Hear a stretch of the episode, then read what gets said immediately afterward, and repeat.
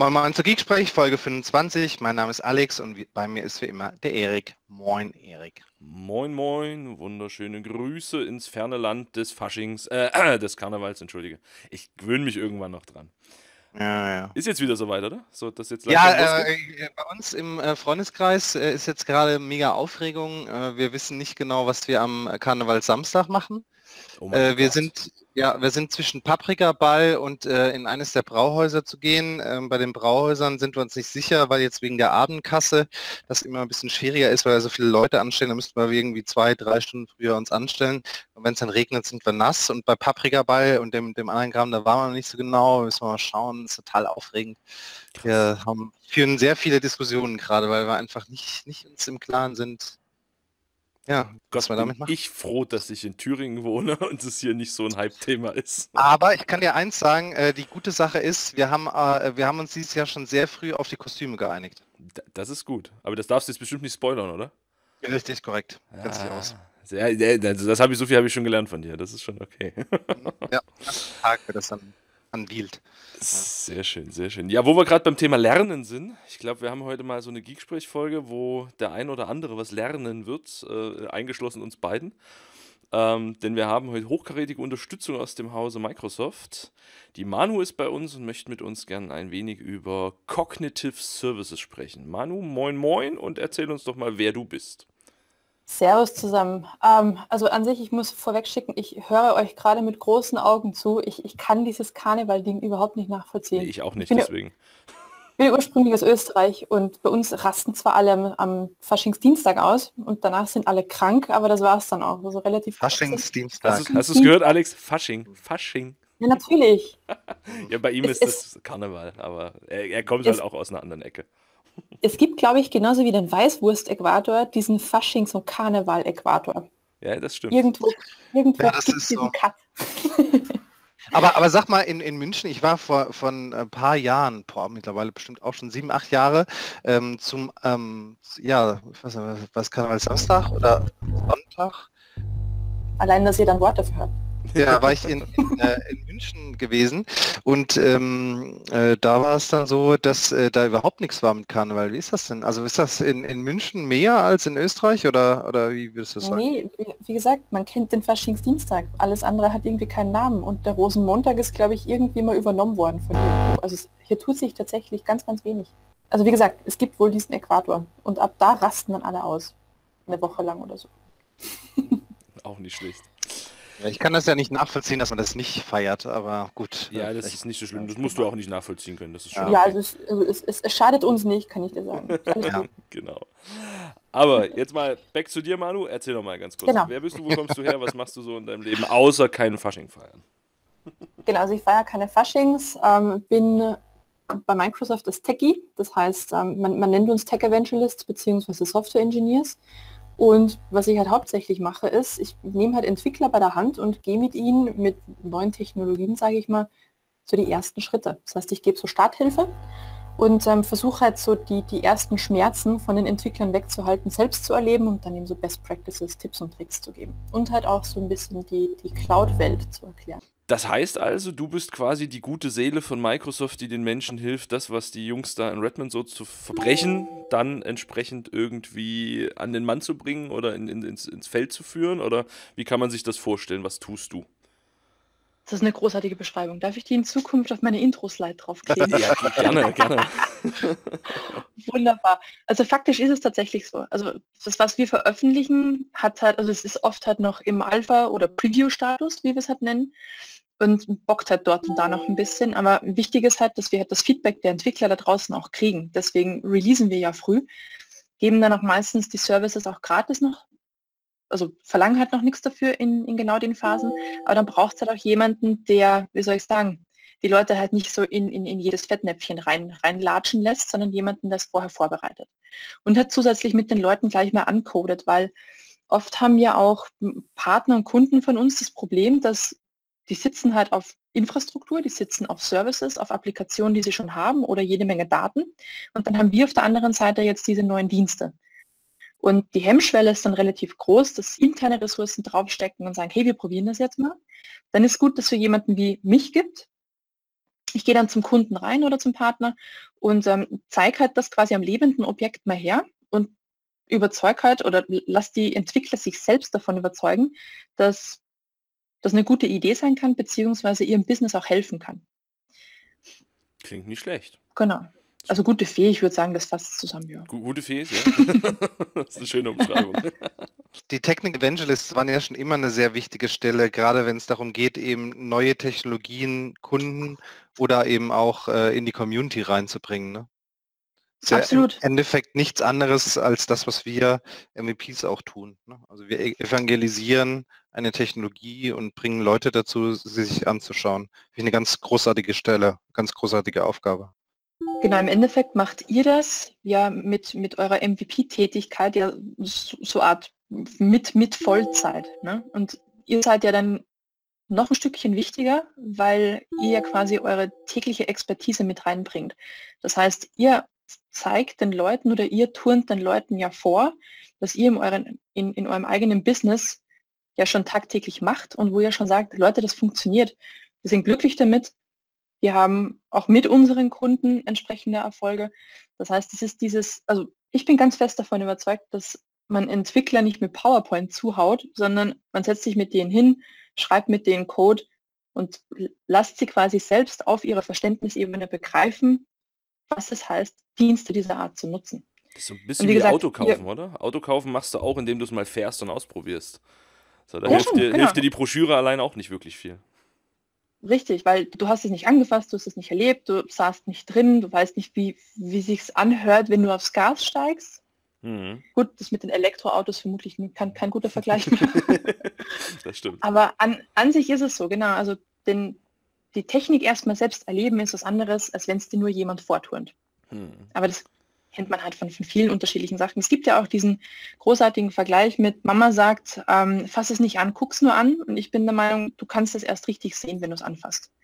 Das, sind, das ist Weil es halt dann einfach ein anderes ist. Du kannst mhm. es erst sehen, wenn du es anfasst. Ja, das ist schön. Ja. Ähm, Jetzt, jetzt haben wir natürlich uns ausgedacht, hey, wir machen jetzt einen Podcast. also das heißt, so mit Anfassen wird es heute erstmal schwierig. äh, ja, stimmt. Aber, aber wir kriegen das trotzdem hin. Jetzt haben wir gesagt, Cognitive Services. Ähm, der eine oder andere mhm. hat es vielleicht schon mal gehört, mal gesehen. Ne, Gibt es ja auch immer mal irgendwelche Blogartikel zu, aber wie, was kann man sich darunter vorstellen? Für den, der vielleicht noch nie was davon gehört hat, was ist ein Cognitive Service und wozu braucht man das überhaupt? Also was ist es? Im Endeffekt sind die Cognitive Services selbst wie eine Werkzeugkiste mit schlauen Diensten. Okay. So kann man sich das eigentlich vorstellen. Und man kann diese Dienste sehr singulär nutzen, um zum einen damit eine völlig neue Applikation zu erstellen oder beispielsweise nur einen separaten kleinen Dienst zur Verfügung zu stellen, wie zum Beispiel, ich möchte Bilder resizen weil ich äh, eine mobile Applikation geschrieben habe, wo ich Profilbilder brauche. Da möchte ich natürlich, dass die Leute schöne große Auflösungen hochladen, damit ich die später unterschiedlich verwenden kann. Aber das Profilbild brauche ich vielleicht nicht mehr als, keine Ahnung, 128 mal 128.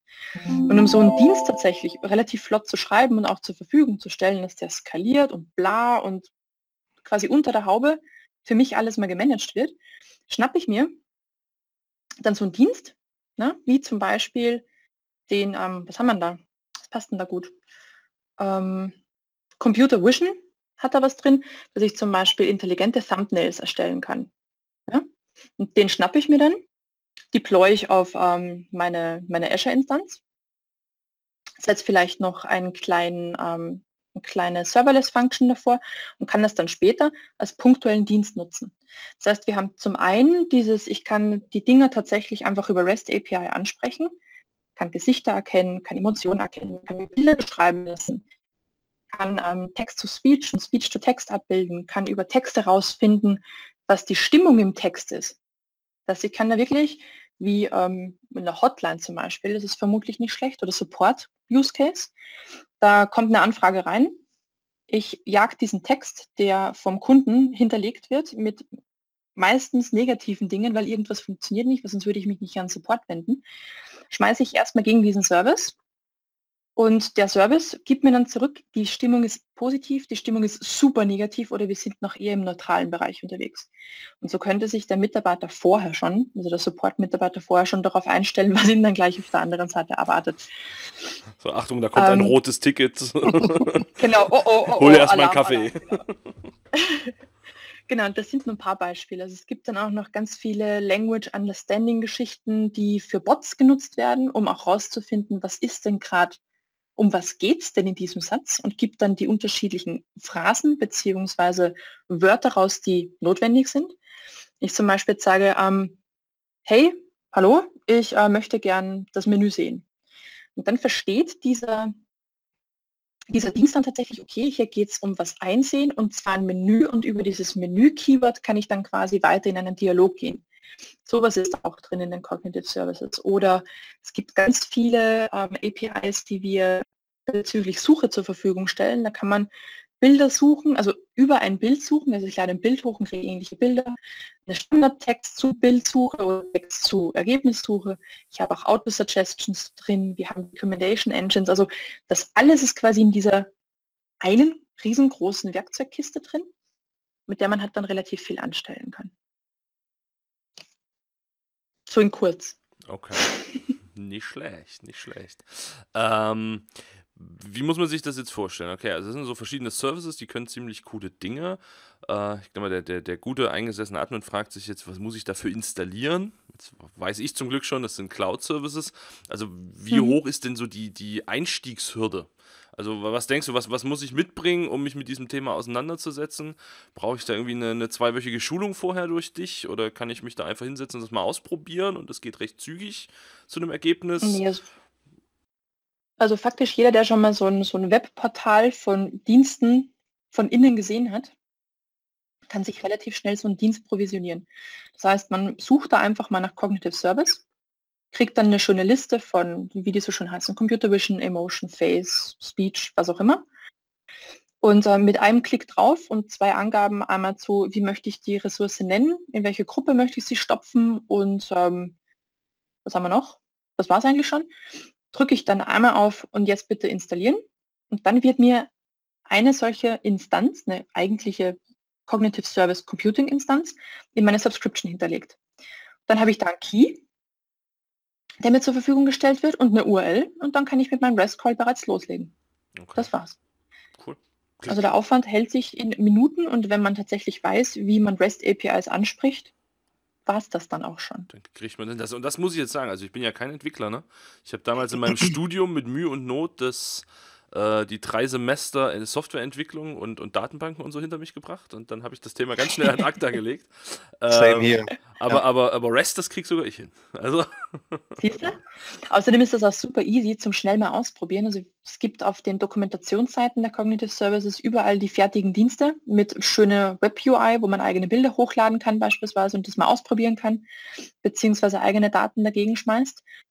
Und man kann aber jederzeit sowas wie Postman verwenden oder so ein HTTP-Client der Wahl, der einem schon relativ viel abnimmt. Das heißt, man muss nicht in die Konsole, man muss nicht irgendwie äh, sein, sein Request übers Terminal absetzen, sondern man kann da auch ein bisschen UI dafür verwenden. Ich frage jetzt trotzdem die ganz blöden Fragen. Also dadurch, dass wir jetzt diese REST API haben, äh, muss ich mich zum Beispiel auch nicht mit ähm, irgendwelchen Hardware-Spezifikationen auseinandersetzen? Oder nee. vielleicht mal ganz andersrum gefragt, welche Datenquellen kann ich denn überhaupt ansprechen? Also alles, was eine REST API hat, habe ich verstanden. Mhm. Aber ähm, kann, kann, man das vielleicht noch mal irgendwie mehr spezifizieren, weil zum Beispiel jetzt gerade so Gesichtserkennung und so, ne, das hört sich alles sehr gut an, aber ähm, bin ich da nicht stark darauf angewiesen, äh, äh, was auf der anderen Seite für eine, für eine Hardware auch vorhanden ist? Ja, das ist das Schöne, das Schöne an der Cloud. Das heißt, der Dienst an sich gewährleistet dir, dass er läuft, dass er zuverlässig läuft. Und ich glaube, ein paar Dienste haben auch Response, also SLAs im Endeffekt dran. Das heißt, gewährleisten dir in einer gewissen Art und Weise zu funktionieren. Und das Schöne ist jetzt, wenn du dir einen Dienst schreibst, keine Ahnung, einfach nur äh, Emotionserkennung nutzt, für was auch immer in deiner Anwendung. Du möchtest einfach wissen, ob die Leute gut drauf sind, ob sie schlecht drauf sind, auf, auf Bildern.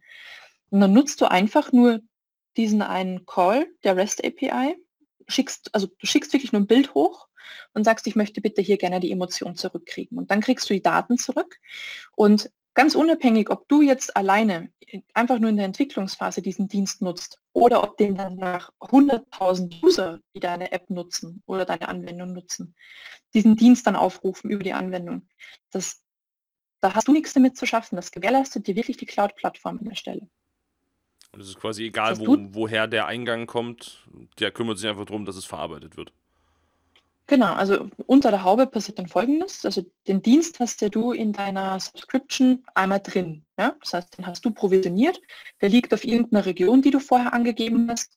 Sagen wir es mal West Europe, was halt am nähersten zu uns ist. Und er läuft da.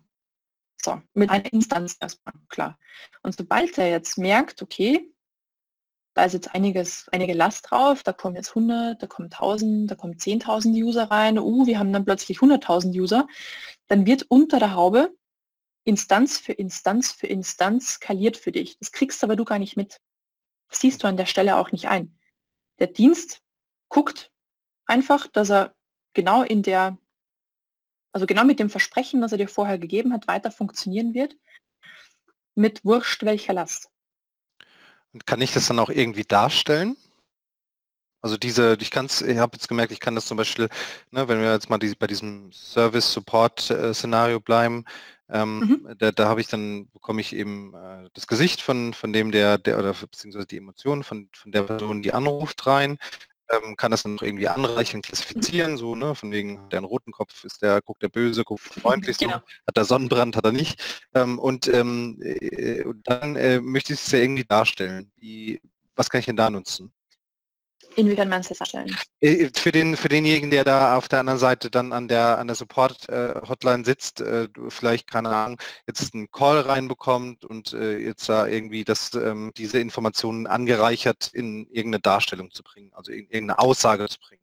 Ach so meinst du. Ähm, das kommt ganz davon, was du machen möchtest. Also was du vom Dienst zurückkriegst, sind ja Rohdaten mhm. im JSON-Format. Mhm. Und das sieht halt dann so aus, dass du immer mal das Gesichtsrechteck zurückkriegst. Das heißt, das ist nicht das vom Kopf, sondern wirklich da, wo das Gesicht ist. Also Haaransatz bis Kinn und links und rechts auch von Ohr bis Ohr.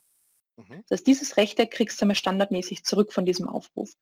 Und dann kannst du noch weitere Sachen wie zum Beispiel die Emotion abfragen. Die Emotion ist auch nichts anderes als jeweils eine Zahl mhm. für ein paar unterschiedliche Emotionen. Das heißt, die kriegst du alle zurück. Du kriegst zurück, dass die Person beispielsweise 0,5 Smiling, also dass die zu 50 Prozent lacht, dass die aber zum Beispiel zu 30 Prozent neutral ist. Die Kombination von Werten sagt schon mal, okay, der lächelt zwar im Ansatz, aber nicht so richtig. Du könntest aber zum Beispiel auch einen Wert zurückkriegen, wo Disgusting auf 0,8 ist, also auf 80 Prozent, dass der so richtig angewidert guckt. Also diese Werte kriegst du im Rohformat zurück und je nachdem, was du machen möchtest, dass du so einen Daumen zum Beispiel dann visualisierst und sagst, boah, okay, wenn der lächelt, ist der Daumen ganz oben. Wenn der allerdings beim Angry Wert, dann gibt es auch als Emotion, bei 0,8 oder 0,9 ausschlägt, dann geht der Daumen ganz nach unten. Du kannst auch Smileys mappen, das habe ich mal gemacht. Ähm, das heißt, ich habe einfach geguckt, welche Emotion ist am stärksten von den Werten her und habe dann einfach ein Emoji angezeigt, über dem Gesicht auf dem Bild. Hm. Das hat die Emotion nochmal reflektiert. Also eine super Spielerei, aber soll halt zeigen, dass du relativ gut widerspiegeln kannst, welche Emotionen die Person gerade auf dem Bild hat. Ja, also kannst du im Endeffekt dann auch eine E-Mail e nochmal verschicken und ein Warning, dass jetzt gerade der erste äh, Nutzer quasi auf der Support-Plattform drauf ist, dem es voll gut geht der sogar lächelt. Ja. Du könntest, könntest auch eine Mail an den Nutzer, der gerade anruft, schicken. Sie sehen gerade zu wütend aus. Bitte entspannen Sie Ihr Gesicht, dann kommen Sie auch dran. Ja, oder, oder, oder lächeln Sie und Sie werden vorgereitet. Ja, ja, ja genau. Also es gibt so ganz schöne Modelle. Ne? Also gerade wenn ich mir so Eben. vorstelle, so die manche da eine Telefonanbieter-Hotline, also wenn die so eine Face-API hätten, ich glaube, das würde sehr rot aussehen. Die müssten tageweise vielleicht mal zusperren. Ja, möglicherweise. ähm, jetzt, jetzt kommt bestimmt, glaube ich, eine Frage. Also ich selbst hasse die ja aus meinem täglichen Leben, aber die Frage nach dem Datenschutz ist natürlich immer da. Äh, ne, jetzt jetzt schicke ich dort vielleicht Bilder von Besuchern meines Ladens hin oder von Mitarbeitern, die eben an der Hotline anrufen oder was auch immer oder ein Video streamen und will halt gucken, wie sind die Leute in dem, in dem Video da so drauf. Ähm, jetzt wird natürlich der, der ängstliche und, und Cloud abgeneigte Mensch sagen, ja, da kriegt Microsoft ja ah, die Bilder von all meinen Mitarbeitern, weiß auch noch, ob die gut drauf sind, da können sie mir die ja dann gleich abwerben und so weiter. Wie sieht es denn aus mit dem ganzen Thema Datenschutz und äh, wer kriegt die Ergebnisse noch alles? Also ich glaube, so die Fragen, die hast du vermutlich auch alle schon mal gehört. Ja, die sind auch relativ einfach zu beantworten. Also du hast halt immer die Verantwortlichkeit auf beiden Seiten. Mhm der, der quasi die Daten erstmal einholt und gegen diesen Service schickt, ne, der soll natürlich auch seine Datenschutzrichtlinien beachten und ich kann jetzt auch nicht wild eine Kamera auf dem Marienplatz in München positionieren und mir Gesichter einfach erkennen lassen. Hm. Darf ich nicht, ist, ist entsprechend reguliert. Dann haben wir an der Stelle schon mal entsprechend das Regelwerk, das eingehalten werden muss. So, also ja. Verantwortlichkeit beim Nutzer. Ja. Dann haben wir noch die Verantwortlichkeit klar beim Plattformanbieter, bei Microsoft. Da ist es so, also es es würde uns sehr freuen, wenn wir das dürften, ja, dass wir sagen, okay, alle Bilder, die du hochlädst, die nutzen wir selbst auch, um unser Mod zu trainieren, ist aber nicht so. Das heißt, dass die, die Bilder, die du hochlädst, werden exakt mit dem verarbeitet, was du auch anfragst von diesem Dienst, nämlich gib mir das Gesichtsrechteck, gib mir bitte noch Informationen zum Gesicht, Emotionen, Alter, Gesichtsbehaarung, was auch immer. Ne? Und dann wird aber das alles wieder weggeworfen. Das heißt, das nutzen wir intern für nichts weiter. Das war's. Das war's. So, so einfach kann die, kann die Cloud sein, ne? Genau, so einfach kann die Cloud sein, weil wir halt, also ja, natürlich wäre das Interesse da, aber das, das, Vertrauen der, der Nutzer an der Stelle ist einfach, einfach höher zu setzen. Hm. Wofür nutzt du diese Services denn äh, bei Microsoft? Wo wir die nutzen? Also jetzt äh, als selber, quasi selber Konsument dieser Services. Habt ihr da Anwendungsszenarien für? Also die Cortana beispielsweise nutzt da ganz viel davon, nämlich alles, was mit, mit Sprache natürlich zu tun hat und mit Intenterkennung. Das läuft da unter der Haube mit dazu. Und über die Entwicklung von unterschiedlichen Diensten sind diese Cognitive Services dann auch erst mit entstanden. Also das gibt und nimmt sich an der Stelle ganz viel. Mhm. Und ähm, was wir aber auch machen, ist äh, unterschiedliche Cognitive Services, die ja im Grunde, wie sie dastehen, ne, also wie diese Werkzeugkiste aktuell aussieht, eigentlich nur für Entwickler interessant sind. Ne? Für den eigentlichen Anwender, der nicht programmiert, ist es mehr so, naja, ist okay, was mache ich jetzt mit einer REST API? Ne? Also die muss ich schon in irgendeiner Anwendung erst verbasteln. Aber es gibt dann Dienste, die auf, auf ich sag mal, Endnutzerlevel wieder diese, diese Services zur Verfügung stellen, aber in der verpackten Variante. Und da gibt es zwei Sachen. Einmal den ähm, Video-Indexer. Ich weiß nicht, ob ihr von dem schon mal gehört habt. Den, den habe ich sogar schon mal ausprobiert. Der ist echt cool. Ist ja großartig, ja. genau. Und was der unter der Haube macht, er nutzt Cognitive Services. genau, also der nutzt im Endeffekt diese Cognitive Services unter der Haube. Und was wir, ich glaube, vor einem halben Jahr jetzt vielleicht ein bisschen mehr veröffentlicht haben, ist die Seeing AI iOS-App von der ihr vielleicht eventuell gehört habt. Die ähm, ist im Endeffekt da, um Menschen mit Einschränkungen hm. unterschiedlichste ähm, Hilfestellungen zu geben, wie zum Beispiel Währungen zu erkennen. Was liegt denn da am Tisch? Hm. Oder kurze Texte sich vorlesen zu lassen oder ganze Dokumente zu scannen und dann quasi als Reader sich vorlesen zu lassen. Farben zu erkennen und Personen zu erkennen. Ne? Das heißt, da laufen dann unter der Haube wieder diese Cognitive Services. Also wir machen uns die dann selbst wieder zunutze, beziehungsweise geben sie in weiteren Diensten wieder der Öffentlichkeit zur Verfügung. Cool. Ist eigentlich dieses Thema Übersetzung ist auch ein Cognitive Service, oder? Also Sprache erkennen und übersetzen? Genau, das ja. sind die Translation APIs. Genau, mhm. da gibt es ja, also ich habe das ja gesehen, auf, also auf der Ignite war ja schon mal dieses große Thema Videotranskodierung, also ne, li mhm. live stand ja immer oben drüber, was der da vorne gerade Lustiges erzählt. Ähm, genau, ja. Da war ja schon mal sehr überrascht, wie gut das funktioniert. Außer bei so ein paar ja. Spe Spezialsachen wie irgendwelche Abkürzungen. Ich weiß ja, Alex hat immer mal von, von, von Excel. Ich wusste es. Ja, natürlich, natürlich. Der hat immer von, von, von Excel-Dateien oder so gesprochen und da kam dann sehr lustige Übersetzungen bei raus. Äh, und, das glaube ich. Und, und was halt auch ganz witzig war, dass man das sich ja live in, in andere Sprachen übersetzen lassen konnte. Und das mhm. finde ich natürlich ja. ein, ein, ziemlich cooles Feature, weil das halt einfach Dinge für, für noch mehr Menschen ermöglicht. Weil ich habe tatsächlich Kollegen, die sagen, äh, so eine Ignite, das ist mir jetzt nichts, weil mit dem Englisch bin ich nicht ganz so firm. Ne? Oder kann mhm. ich mir gut, durchaus auch aus anderen Ländern vorstellen, wo Englisch vielleicht nicht so die verbreitete Sprache ist. Ähm, damit öffne ich ja dann doch die eine oder andere Tür für die Menschen. Ne?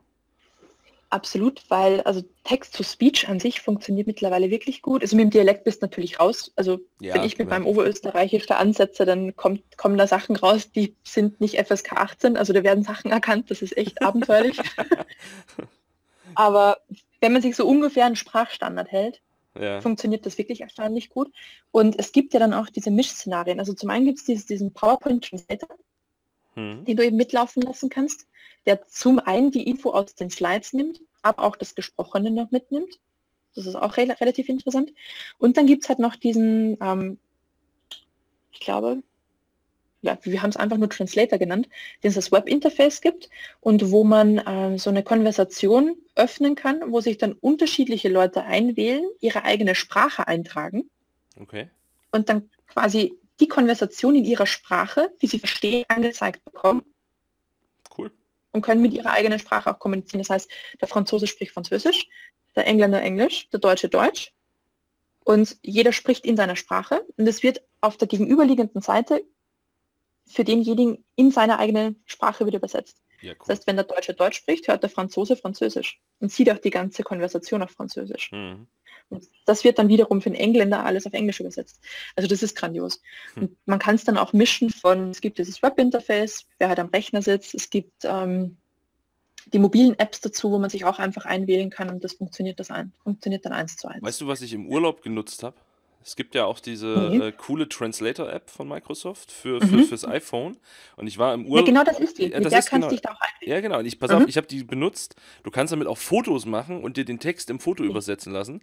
Ja. Und ich war in Spanien im Urlaub. Ne, mein Spanisch begrenzt sich auf Hallo und Guten Tag. Ähm, und habe mir dann zum Teil dort tatsächlich. Cerveza, por favor. Cerveza. Ich trinke doch kein Bier, das weißt du doch. So, ja, äh, ja. Aber ich habe mir dann tatsächlich zum Teil äh, Speisekarten abfotografiert, einfach um die, um die Zutatenlisten übersetzen zu lassen. Ja. Oder, so, ja. oder so Wegweiser, ne? Also das, das fand ich schon echt cool. Weil ähm, das so, sonst hast du dann so, in einem Menü, ich nehme heute mal die 35, verdammt Fisch. Ich war jetzt die Woche, ich war jetzt die Woche in, in, in Israel und ähm, es gibt ja ganz viele Sprachen, wo du dir wenigstens ein bisschen was herleiten kannst. Aber wenn du vor so einer hebräischen Karte sitzt, bist du einfach ja, am Arsch. Ne? Ans Ende. Ach, hast du keine Chance. Und, und da habe ich das auch also ganz, ganz intensiv genutzt, weil du auch wirklich überhaupt keine Ahnung hast, was da steht. Also du kannst jetzt auch nicht beileiten. Siehst man nicht Steak oder irgendwie Wörter, die du wiedererkennen kannst. Also gar nichts. Mhm. Von daher ist das absolut, absolut äh, auch für mich ein ein zwingendes Tool für, fürs Ausland. Ja. ja. großartig. Und was läuft drunter? Die Cognitive Services. Einmal hast du die Bild, also die, die Texterkennung im Bild mhm. in der Vision API drin und dann hast du nochmal die, die Übersetzung von, der, von, von dem Text in die jeweilige Sprache. Ich finde die, find die App auch super. Ich habe die in Spanien tatsächlich auch genutzt, mhm. weil ich mit meinem Airbnb-Host, er konnte Spanisch, ich Deutsch und Englisch und irgendwie gab es keine Schnittmenge. und ich habe dann einfach mal, auf, ja, hilft nicht. Ich habe dann auf Deutsch in die Translator-App reingesprochen, habe das auf Spanisch übersetzen lassen, also textuell und habe ihm das dann gezeigt. Er hat dann auf Spanisch reingesprochen, ich habe auf Deutsch. Also es hat echt funktioniert. Also man, man kann sich Stark. dann so verständigen, das ist großartig. Stark. Cool. Das ist quasi der externe Babelfisch. Ja. Wir, wir, wir kommen noch dahin. Ja, das kommt. Jetzt muss es dann bloß noch vollständig on-premises funktionieren. Ne? Ich habe es dann einmal gehabt, irgendwie. Ja, das, das, das wäre großartig. Wo dann, wo dann kein Internet war und dann war ich so ein bisschen aufgeschmissen. Ja, dann, dann ist natürlich doof. Ne? Aber man, die, die Power, die halt dahinter steht. Ja, klar. Die kommt halt aus der Cloud, ne? Aber man merkt erstmal, wie, wie gut man eigentlich so im, in Deutschland versorgt ist mit mobilem Internet. Äh, und, und wenn du halt irgendwo mitten in der Prärie auf dem Berg bist, in so einer Hütte, nach sechs Stunden Wanderung, da ist halt nichts mehr mit Internet. Ne? Aber nee, da ist nichts mehr, außer du bist in Finnland, dann hast du noch LTE. genau, da sieht, sieht die Welt besser aus. Also ich glaube, man merkt ja ganz gut, du bist von den äh, Cognitive Services ziemlich cool äh, begeistert und so. Also ich kann mir das gut vorstellen, wenn ich mein erstes großes Cognitive Service Projekt mache, hole ich dich dazu. Ähm, du bist die Gerne. Autoverkäuferin, die ich dafür brauche. und die gute Fee natürlich, logischerweise. Ähm, es gibt so eine, so eine sehr unangenehme Frage bei, bei Geeksprech. Ähm, vielleicht, wenn du unseren Podcast regelmäßig hörst, kennst du sie schon und hast dich vielleicht sogar darauf vorbereitet. Das werden wir jetzt nee, gleich absolut nicht. Na, siehst du. Ah, du hörst okay. den nicht. Jetzt wird es großartig. Pass auf, die, die, die goldene Frage ist, wenn du einen magischen Wunsch hättest, was würdest du heute im Bereich der Cognitive Services dir wünschen, ändern, erreichen wollen? What's your magic wish? mein Magic Wish, dass die ein bisschen besser strukturiert werden, dass das Pricing-Modell ein bisschen durchgehender greifbar ist und dass man vielleicht einen Dienst drumherum anbieten könnte, wo man nicht unbedingt wissen muss, wie man eine REST API bedient. Also einfach, dass sie für mehrere Leute zugänglich werden, nicht nur für Entwickler. Also dass man einfach Apps ganz anders zusammenstopfen kann. Aber das, das ist halt der Wunsch, den Softwareentwickler seit Ewigkeiten haben, kein Code mehr schreiben zu müssen. Aber es ist halt unterwegs immer wieder mal gescheitert, weil grafische Zusammenklick-Optionen für Anwendungen halt leider nicht, noch nicht funktionieren oder wir noch auf keinen grünen Zweig gekommen sind. Aber das, das wäre ja cool. Ja, wäre, wäre nicht der nächste logische Schritt dann ein Cognitive Service, der erkennend auf der Erklärung des Menschen die passende Software schreibt? Ach, das wäre großartig. Aber selbst die Versuche gab es schon. Ja, selbst die Versuche gab es schon. Ja, ja. Also man, man hat wirklich schon viel, viel probiert, um keinen Code mehr schreiben zu müssen. Also auch diese, diese Sprachanweisungen, was man möchte, also so ähnlich wie es Machine Learning heute funktioniert, mhm ähm, hat man das mit Anwendungen schon probiert, dass man sagt, okay, ich brauche ein Programm, das mir Listen sortiert und danach dann grafisch ausgibt, wie die Person heißt, das Bild davon und eine weitere Detailansicht zur Verfügung stellt, äh, wo alle Personeninformationen drinstehen. So, das ist eigentlich eine relativ konkrete Beschreibung. Ja, ja. Aber das dann tatsächlich abzubilden, dass das mir die Maschine dann so zusammensteckt, wie ich mir das vorstelle, also es, ja, schon. we are not there yet. Mal, mal gucken. mal gucken, was noch so kommt. Ne? Du hast Preis ja. angesprochen. Ähm, sag doch mal, wie, wie ist das denn preislich aufgebaut? Also preislich aufgebaut, also für, für das, was dahinter steckt, ist es eigentlich sinnlos günstig. Also es sind so, es gibt immer ein Freipaket mhm. von, was sind also das pro Dienst tatsächlich unterschiedlich, mal mehr, mal weniger. Aber ich nenne mal eine Hausnummer ungefähr 1000 bis 3000 Calls sind mal frei. Und danach staffelt sich es genau in diesen Paketen, wo man sagt, dieses Tausender-Paket kostet 20 Cent oder dieses 5000er-Paket kostet 20 Cent. Und so sind dann alle Dienste durchgestaffelt. Also es ist nicht viel, aber andererseits, wenn man natürlich da seine Million Calls pro Monat hat, das ist immer pro Monat gerechnet, dann ähm, kommt, man, kommt man dann schon in Dimensionen, aber da kann man dann wiederum auch mit umsprechen. Ne? Ja, ich wollte wollt gerade sagen, in, in, der Regel mache ich sowas ja mit Millionen Calls, auch nur wenn ich irgendeine Software habe, die einen Mehrwert generiert. Und genau. Der, das sollte sich dann hoffentlich finanziell irgendwo rechnen. sollte sich, ja. ja. So ist es. Wäre schon cool. Ja, super. Ich, ich glaube, der, der nächste logische Schritt ist, dass wir uns das einfach mal angucken, dass man sich mal ein, ein Bild davon macht, wie, wie sieht das denn nun aus? Du hast jetzt gesagt, es ist alles total easy, klickst ein bisschen zusammen und, und dann machst du ein bisschen Rest und dann sagt dir, das Ding äh, funktioniert. Kann man ja so behaupten in so einem Podcast. Ne? Jeder, der jetzt im Auto oder im Zug mhm. sitzt, denkt sich, cool, wenn ich dann gleich ankomme, mache ich das mal.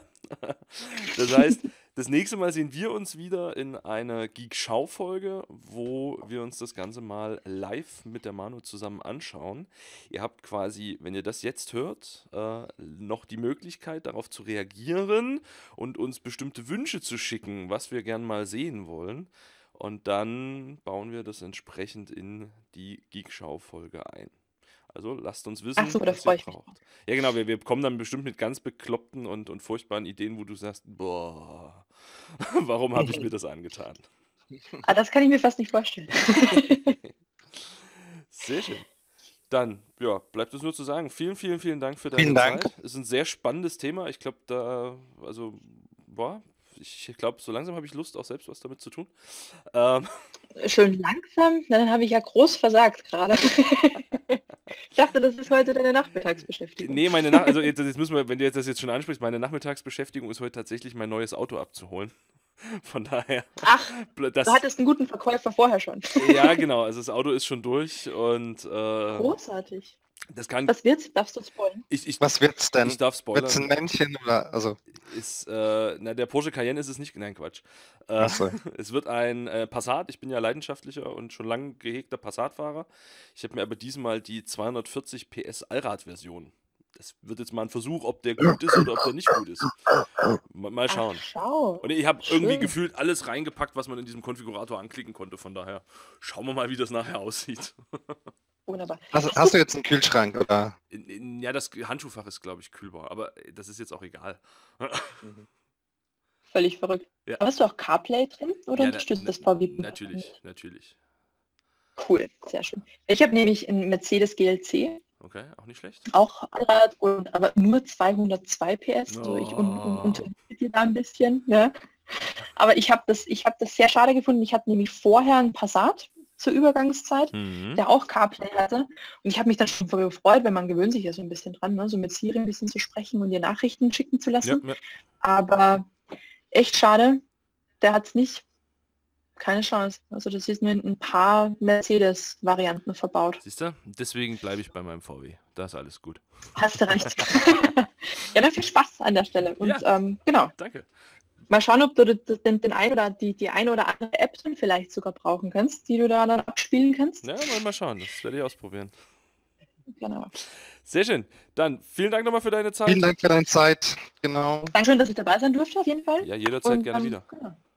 Und Genau. Und wie gesagt, ein herzlicher Aufruf dahingehend, dass ihr uns die Fragen schickt, ähm, teilt, liked, äh, äh, gibt uns Feedback, ähm, gibt uns, wie gesagt, gerne auch äh, fünf Sterne auf äh, iTunes. Das hilft uns ganz, ganz viel, um noch mehr Leute zu erreichen. Und ansonsten bleibt uns gewogen. Bis dahin. ciao, ciao. Ciao, ciao. Tschüss.